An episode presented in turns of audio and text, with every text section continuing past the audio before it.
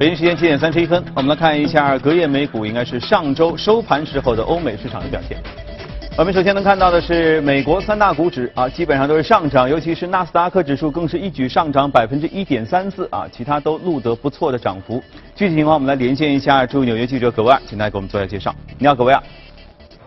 早上主持人，上周五美国公布六月份就业数据，上月非农就业新增二十一点三万人，失业率百分之四，小时薪资年化增速为百分之二点七。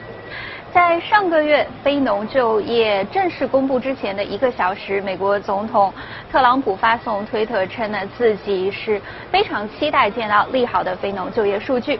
由于白宫方面呢是有权提前一天获知非农的数据，因而呢可以说也是为市场投下了一颗震撼弹。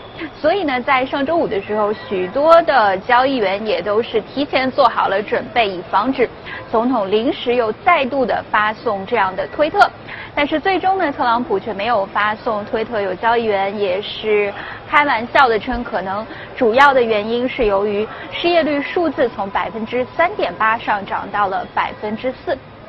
但其实这一失业率数据却并不是一个利空的表现。虽然较前一个月上涨了零点二个百分点，但主要是由于强劲的就业市场，吸引超过六十万人重新开始寻找工作机会。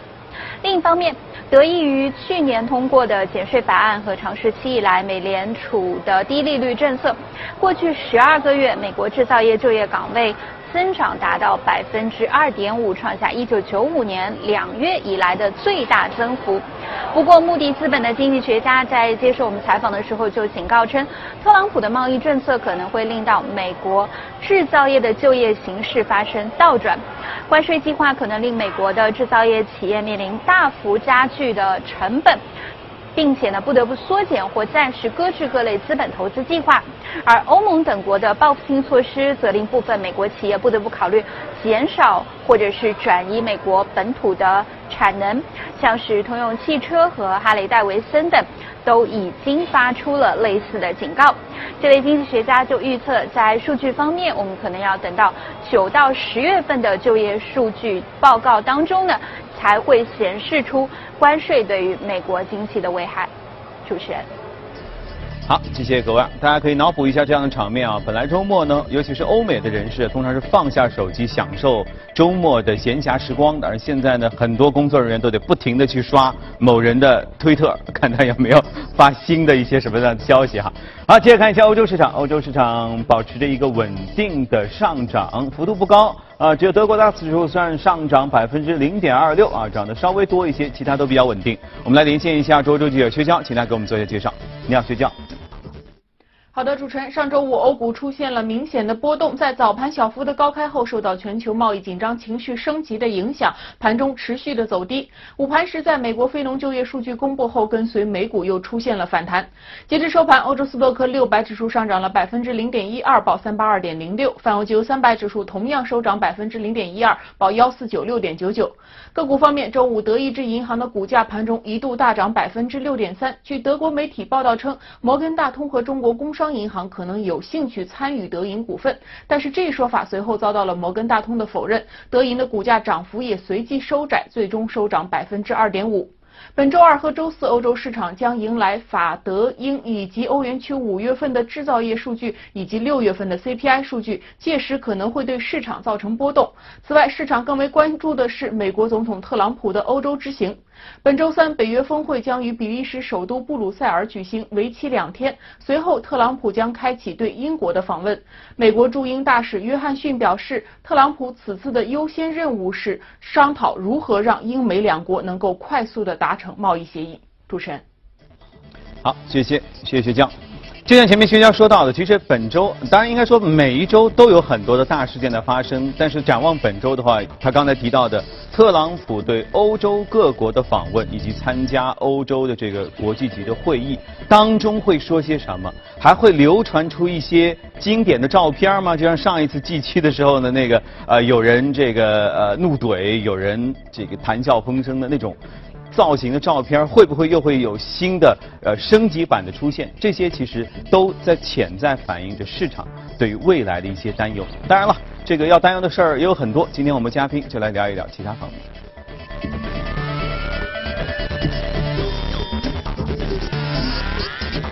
好，今天来到我们节目当中是许哥，你好，许哥。嗯，您看球吗？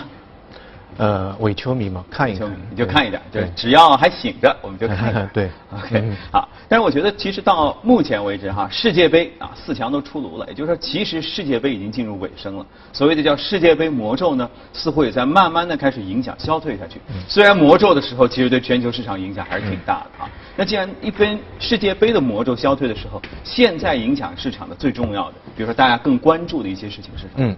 其实今年这个线没有变过，就是美元的一个升息的节奏。呃，美元升息节奏呢，其实跟美国经济有非常大的一个关联。我们看到上周其实有一个数据，就是非农，刚才葛维友也也也讲了。嗯。这个数据其实在国内可能不是特别关注，但在国际的市场上面，包括大家都在看那个特朗普的推特，嗯，也就是在看这个非农数据，它是美国经济数据当中的头号的这个非常大的数据，它可能会影响到。今年下半年的美元升息的一个路径，到底现在是两次，还是有人说三次？有人说那可能是不行，经济可能是不是特别好，可能会往后退一退。因为呃，整体来讲，大家知道现在市场的分歧比较大，对于美国经济，呃，已经进入了第十年的一个。这个非常快速的一个一个增长，这是一个非常长的一个事情。美国那个股票市场大家看到非常好，已经是九年的牛市，也是历史上第二的长的一个一个一个一个牛市。啊，包括它的那个非农数据，非农数据现在已经连续九十三个月的一个一个正的增长，这是历史上有有记录以来最最最长的一一一段了。那么这个数据其实也是，刚刚才讲的是一个头号数据。如果说它出现一个比较大的下滑。或者说有一些不太好的迹象，可能大家市场的整个画风或者投资的风格会变化，有很多资金可能从资呃市场当中会撤回来，所以呃礼拜五其实是蛮蛮关键的。嗯。那么这个数据的话呢，市场的解读就是好坏呃参半，参半，当然也不一定是完全百分之五十对百分之五十，因为首先第一个最大的数据就是非农就业那个数据，非农就业为什么那么重要呢？因为全整个美国的话，农业人口非常少，大概只有百分之二左右。对，百分之九十八都是非农的那块，所以它代表了整个劳动力市场的一个水平。嗯。那么这个人数增长是二十一点三万人，预期是十九点五万人。另外这个数据出来之后呢，呃，我们看数据的时候，常常常是对比它平均值的。嗯。就今年从一月份到六月份，平均每每一个月增长是二十一点五万人。嗯。二十一点五万人，这个是非常快速的，因为去年是十八点二万人。整个一年平均，每个月十八点二万人。那如果去年六月份到到到到现在的话，大概是增长是每个月是十九点六五万人。所以大家从这个数据对比当中，会感觉到 离现在越近，每个月的增长人数越多。也就是说，它是一个加速的这这这个，嗯，说明它的那个非农这一块的就业增长是比较好。但是同时也有一些利空，利空就是说失业率。呃之前一直认为可能失业率从三点八，五月份三点八，那可能会往下调，因为就业市场好嘛。结果反弹到百分之四，百分之四，哎，失业率上去了。另外一个呢，这个薪资增长，薪资增长是一个元数据，就是说它是非常重要的。比如说消费，嗯，它的数据的一个底层的数据，因为我钱拿多了，有钱才能买东西，对，买东西，或者说我的信心对未来的这个消费者信心会会增加，所以大家都在看这个数。结果这个数据呢是增长，环比是零点二，但市场预期是零点三，也就是说不及市场预期那么高。嗯，所以大家在读这个数据的时候。特别是一些交易员或者说一些专业人士，觉觉得会有一些矛盾。为什么？你看就业非农就业啊增长超过预期，但失业率反而会嗯往上走。对。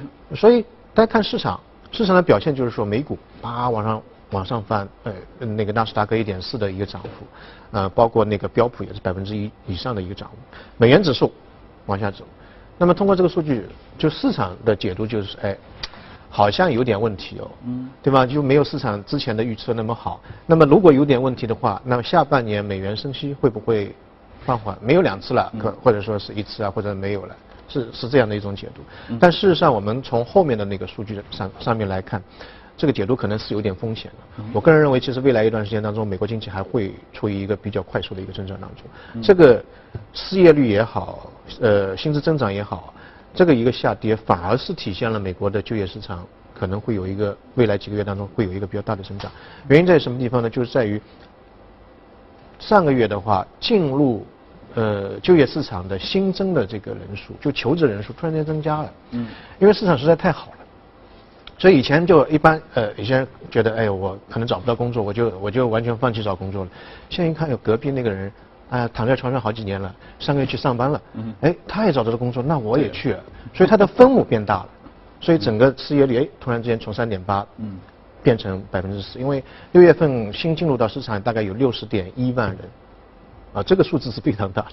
另外一个，美国就业市场当中，大家去看啊，现在在美国呃找工作应该是比较容易，为什么呢？呃，整个现在的职位的需求空缺职位数大概是六百七十万人，嗯，但求职人数是六百三十五万人，嗯。也就是我要招的人跟过来报名的人，我要招的人更多一点。这是美国这个就业市场中唯一出现的一次，历史上出现唯一一次。嗯。所以就是一般来讲，从理论上来讲，你只要找工作，就可以有工作。无非是可能这个岗位不对啊，或者我想做总统，那那那当然是没这个没有这个岗位。另外一个薪资增长，薪资增长大家可以看到稍微不及预期，当然也是增长。原因就在于一般过去那些有工作经验的，或者说学历比较高的，啊哈佛啊，或者是。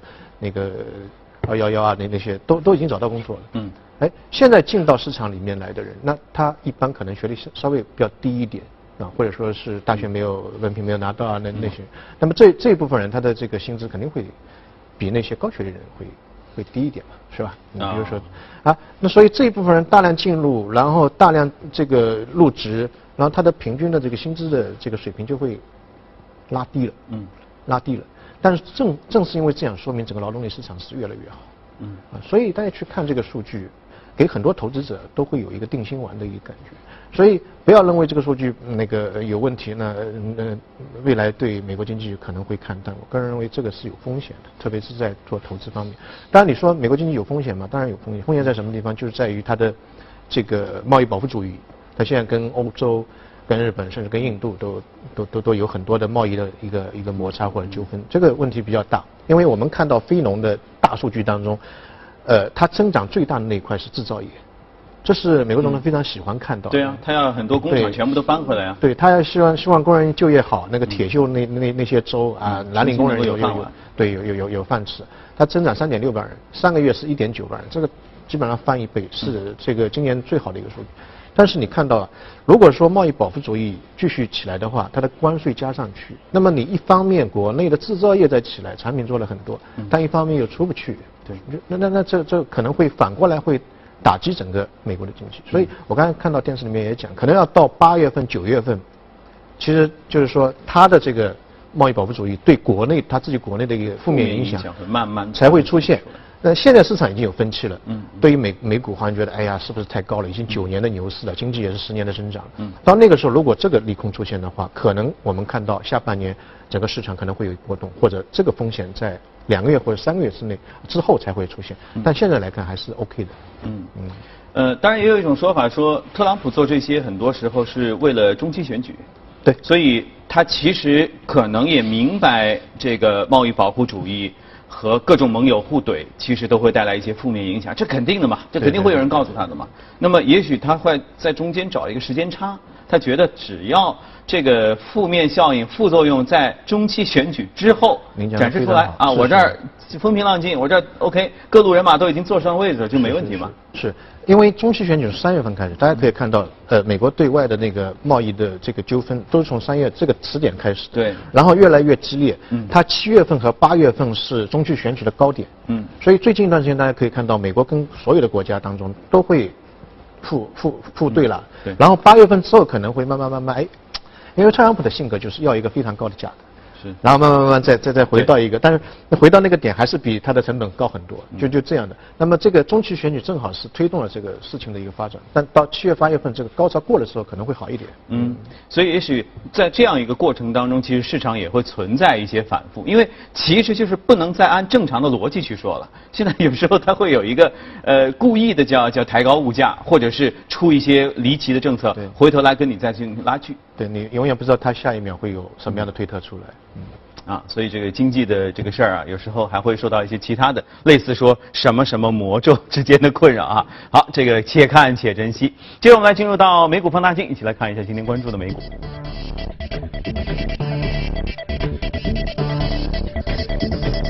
好，当前途看不清楚的时候，往往大家都会选择保守啊。这个黄金，这就是稳稳的一个保值的行业，所以黄金矿业又开始慢慢的似乎起来了。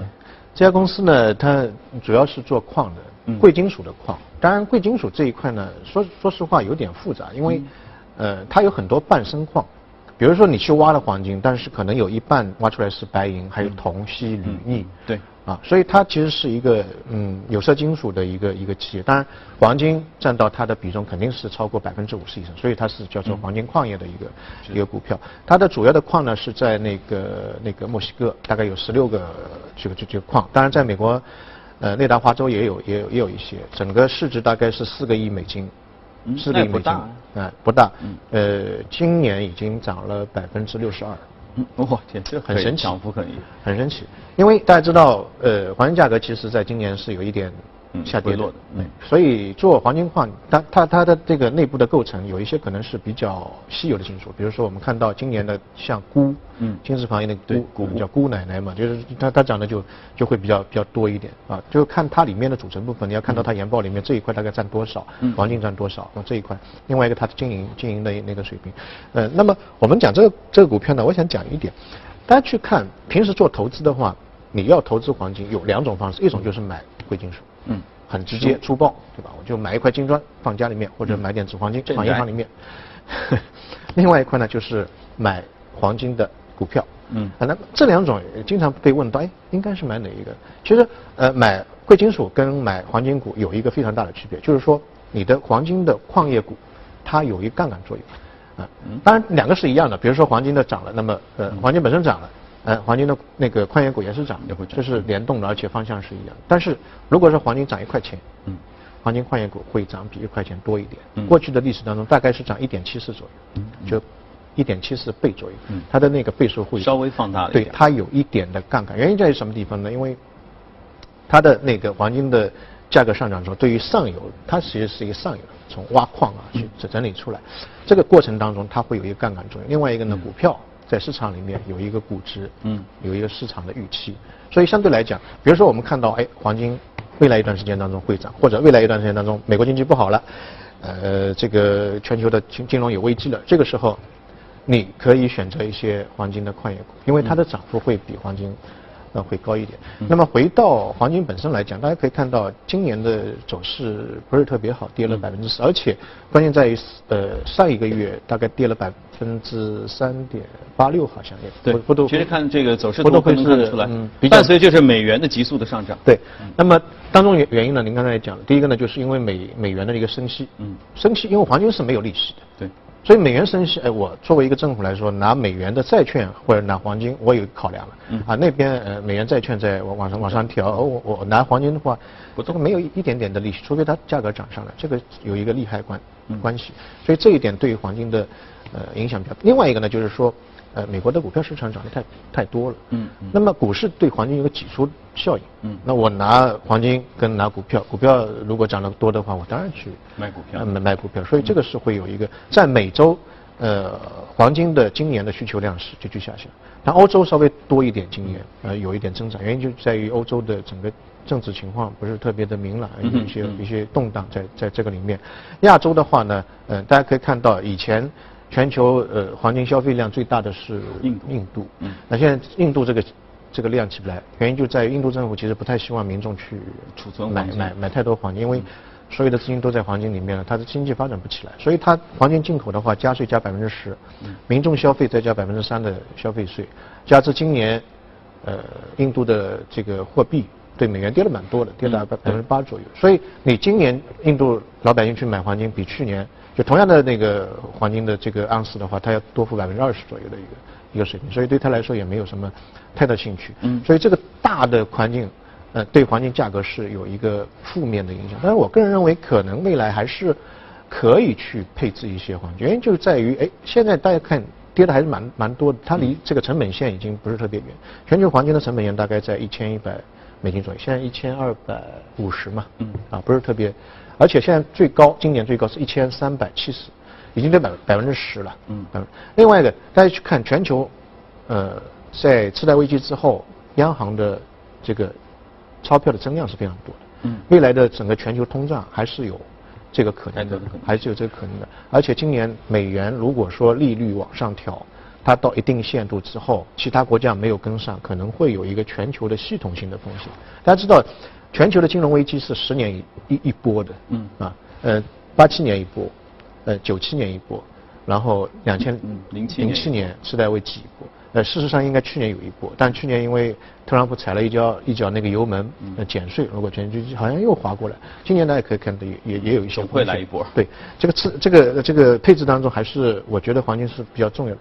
另外一个，对于中国投资者来讲，我倒是觉得，如果说大家担心人民币贬值未来一段时间当中会比较大，或者说还是趋势保持不变的话，你可以拿一定的资产去锁定黄金，因为黄金对于人民币贬值它是有一个对冲的风险，因为黄金的定价是在国际上用美元来定价，啊，如果说美元对人民币升值了百分之一，黄金用人民币标价的，基本上也会跳百分之一，在国内的话会跳百分之一，所以这是一种方式，因为大家购汇的话，每一年有有一定的额度嘛，如果你资金量大的话，哎，似乎这种方式，我个人认为也是一种呃曲线的一个一个一个对冲的方式。嗯，就可以在不确定情况下来规避风险，在汇率变动情况下可以寻求保值。当然，这其实也是一个比例，就是说，呃，许哥的意思就是大家可以考虑有一部分的资产在黄金配置黄金或者呃黄金的股票，但这个比例其实也不用太大。不用太大，呃，不用太大，因为呃，黄金跟美金其实就是一个硬通货，嗯，硬通货。但比如太大的话呢，黄金有一个风险，就是美元如果升息的话，对它的影响是比较大的。对而美元目前来看，刚才也讲了，还是美国经济也比较好对吧？呃，嗯这个整个加息的趋势好像也目前为为止没有什么改变，所以它也是有风险的。你拿了黄金，你不要去考虑它会帮你增值多少，它是一个守门员，就踢球的守门员的问题。啊，它能够帮帮你这个资产保住不损风险来的时候，哎，我我可以有一个守门的一个一个角色。嗯，OK，而且这个留着终究是一个挺好的传宗接代的好东西啊 啊，存的多一点的话。好，今天我们时间关系和许哥就先聊到这里。呃，我们来看一个很有趣的事儿哈，一项名为“趣味屋”的展览在美国的国家建筑博物馆举行啊，其中有一座全白色的房屋引起了很多参观者的兴趣，我们先一起去看一看。趣味屋展览是美国国家建筑博物馆每年都会举办的夏季街区派对活动。今年活动最大的亮点是一座独立的全白色房子，参观者可从外墙上看似被凿开的缺口进出房子。房子里是各种交互式装置，比如卧室里大量白色丝带从天花板垂下来，好似睡梦中闯入的一个神秘国度；而在书房，一切都是反其道而行。不论是柜子还是书桌，都裂开了大大的缝隙。另一个房间大型装置可以用来玩弹球，吸引了很多小朋友。这座白色房子来自纽约一家设计公司，设计团队认为这件作品既非艺术，也不是建筑，而是介于两者之间的创造，希望能让参观者沉浸其中。房子还带有同样全白色的凉亭，成了参观者拍照留念的好地方。更有趣的是，旁边还有一个游泳池。当然，这不是真正的游泳池。设计者以十七万个白色的海洋球替代水，鼓励参观者跳进里面，像孩子一样享受其中的乐趣。